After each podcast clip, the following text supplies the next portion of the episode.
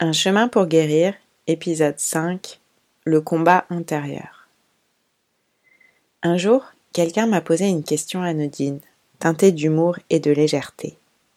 Tu préférerais avoir une famille de canards bruyants qui te suit toute la journée ou marcher avec une jambe en mousse? Les deux options ont immédiatement fait écho à mon trouble alimentaire. Cette situation, malgré son caractère peu plausible, était en fait bien réelle pour moi. Et la réponse à cette question a été de me dire j'ai déjà les deux. Je vous explique. Les canards, ce sont les pensées du TCA qui s'activent dans ma tête, parfois toute la journée, sans pause. Du réveil au coucher, elles tournent en boucle. Que vais-je manger ce matin, ce midi, ce soir, et surtout comment ça va se passer? La jambe en mousse, c'est avancer avec la peur au ventre, la peur dans le ventre. Sur le plan alimentaire, j'ai perdu la capacité à identifier et à écouter mes sensations. Et cela a détruit la confiance en moi. La maladie m'a rendue soucieuse et boiteuse, mentalement et physiquement. Dans ces conditions, vivre demande beaucoup d'efforts. Pour supporter le brouhaha des canards, il faut un sacré raffut, et pour réussir à tenir debout avec une jambe en mousse. Cela représente des efforts quotidiens. Prenons une situation concrète. Imaginons que j'ai fait une compulsion un soir. Le lendemain, j'écoute ma raison, car je sais que si je me restreins, je relance le cercle vicieux privation, restriction, frustration. Ça, j'arrive à le faire après plusieurs mois de travail thérapeutique.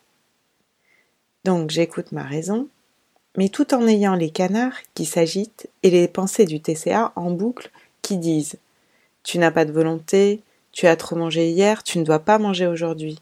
Tu as déjà consommé tes calories de cette journée la veille. Attends avant de pouvoir remanger. Et cette pensée est argumentée. Elle dit Tu as vu comme ça s'est passé hier, comme tu n'as pas réussi à t'arrêter. Eh bien aujourd'hui ça va être pareil. Es-tu vraiment prête à prendre ce risque? Si tu ne manges pas, tu ne prends pas le risque.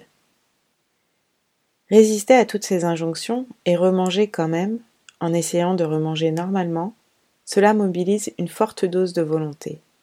Mais pas seulement. Pour y arriver, il faut avoir réparé les ressources en soi. La confiance en soi, par exemple.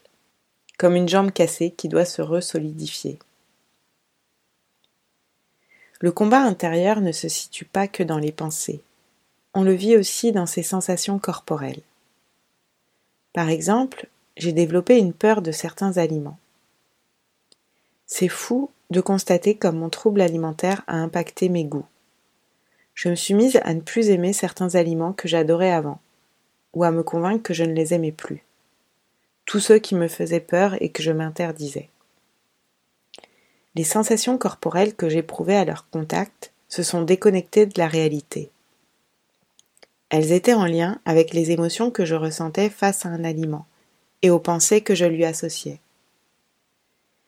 Un jour, par exemple, j'étais invitée à dîner et mon hôte m'a proposé une part de Queen Amman. La pensée que j'associais à ce gâteau, c'est qu'il est réputé pour ses quantités de beurre. Je n'ai pas osé décliner l'offre. J'avais peur de froisser la personne, j'avais honte aussi que l'on s'aperçoive de ma maladie.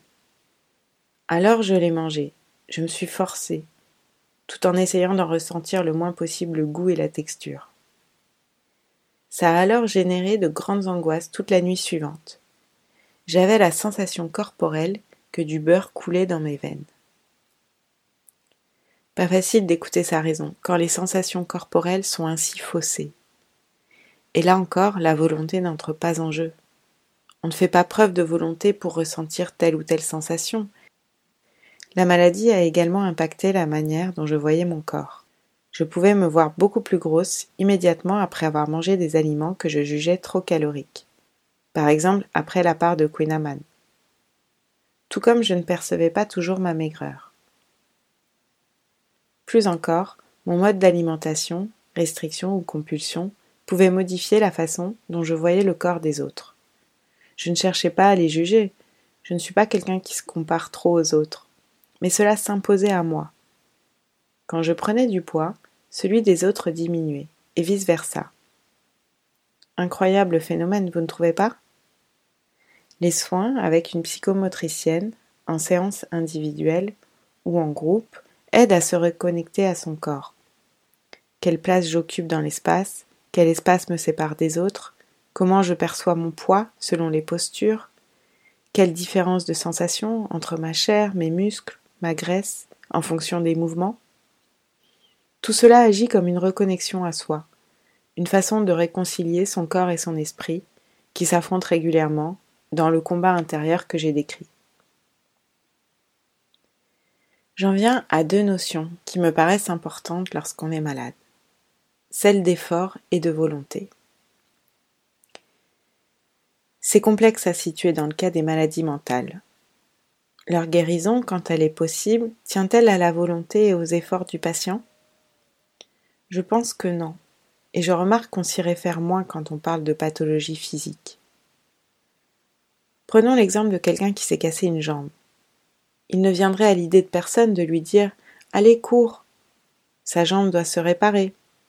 Le fait qu'il réussisse à courir de nouveau ne dépend pas de sa volonté. Mais si on prend l'exemple de quelqu'un qui souffre d'une dépression, pour cette personne, tout devient un effort qui paraît souvent hors de portée. Sortir de chez elle, se lever de son lit, prendre une douche, faire quoi que ce soit en fait. Pourtant, vu de l'extérieur, on voit bien le cercle vicieux qui s'installe. On sait que ce n'est pas salutaire de ne rien faire. Alors on est tenté de la bousculer un peu, de dire Allez, lève-toi, ça va te faire du bien. Allez, fais un petit effort. Pour les troubles alimentaires, c'est un peu pareil. On a envie de dire à la personne Allez, mange, ou bien mais arrête de manger. Allez, fais un effort. La personne qui n'est pas malade ne peut pas mesurer ce que représente cet effort pour la personne qui souffre et qui fait déjà un maximum d'efforts.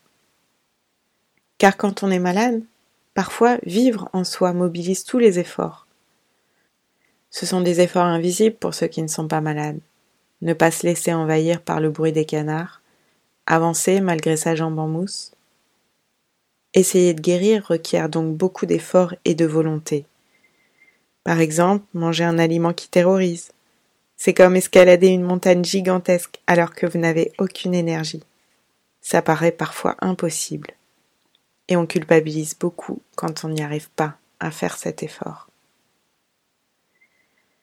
Un jour, la psychologue m'a dit Vous n'êtes pas responsable de votre maladie, mais vous êtes responsable de votre parcours de soins. Ça m'a fait du bien de l'entendre.